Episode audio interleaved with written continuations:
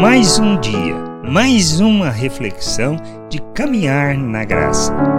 Bem-vindos a mais esta reflexão. Nós somos chamados para vivermos debaixo do que seja nossa esperança, nossa confiança que é no Senhor. Não podemos fiar em pessoas, não podemos achar que pessoas irão nos salvar e nem toda a realidade da nossa vida sobre qualquer aspecto da maneira de viver. Somos chamados para vivermos o reino de Deus, para andarmos na vontade de Deus, para sermos instrumento de justiça e expressão dessa graça maravilhosa, para honrarmos o Senhor e glorificarmos o seu nome. Não depositando nossa confiança ou esperança em pessoas, mas naquele que é Senhor sobre todas as coisas, que está sobre todas as coisas, que a quem nós devemos a nossa vida, a quem devemos nos submeter e ter a certeza de que Ele cuida de nós. No Salmo 146, temos alguns aspectos importantes que a gente precisa aprender. No versículo 3 diz assim: Não confiem em príncipes, nem nos filhos dos homens, em quem não há salvação.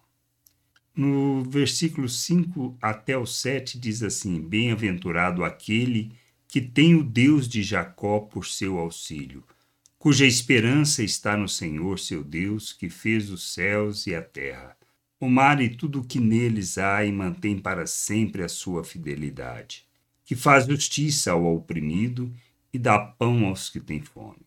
O Senhor liberta os encarcerados. Então, a questão do que nós precisamos entender e que deve traduzir a nossa maneira de viver neste mundo. Conscientes de quem somos, conscientes do nosso papel, da nossa responsabilidade. Temos um reino, uma nação. Somos neste mundo peregrinos.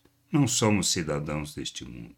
Não estamos aqui para defender interesses de pessoas.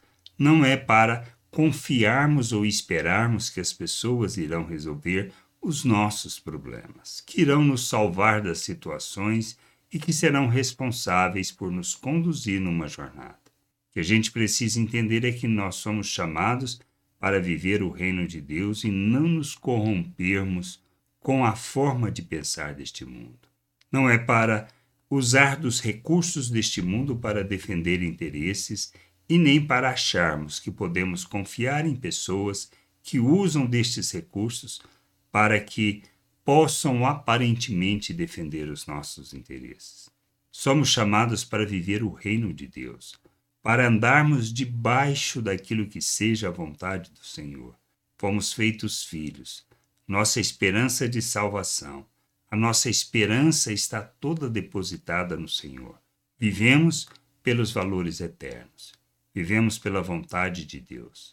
Andamos neste mundo para glorificar o Senhor, para ser instrumento de, de Deus neste mundo, expressão da justiça, da graça. Mesmo que isto venha custar as nossas vidas, nós não podemos nos deixar corromper pelos valores deste mundo.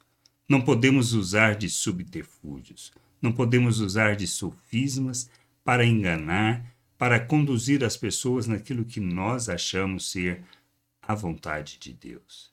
Crescer é o que precisamos, amadurecer é o que necessitamos.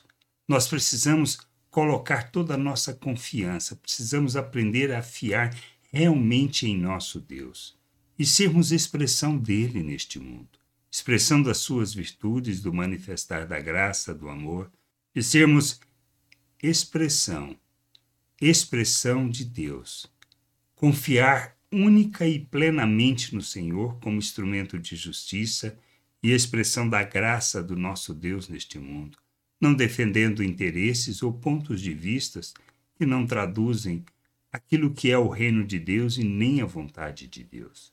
Confiar no Senhor, descansar nele, pois ele é o nosso, o nosso único ponto de refúgio a nossa única esperança, e é nele que nós devemos viver submetidos, certos de que a sua vontade irá se cumprir que o seu querer irá se traduzir em todas as coisas. Que a gente possa aprender a confiar no Senhor e a descansar nele, sabendo que ele nos conduz na jornada que nos chama. Tempos difíceis vivemos, dificuldades sempre teremos.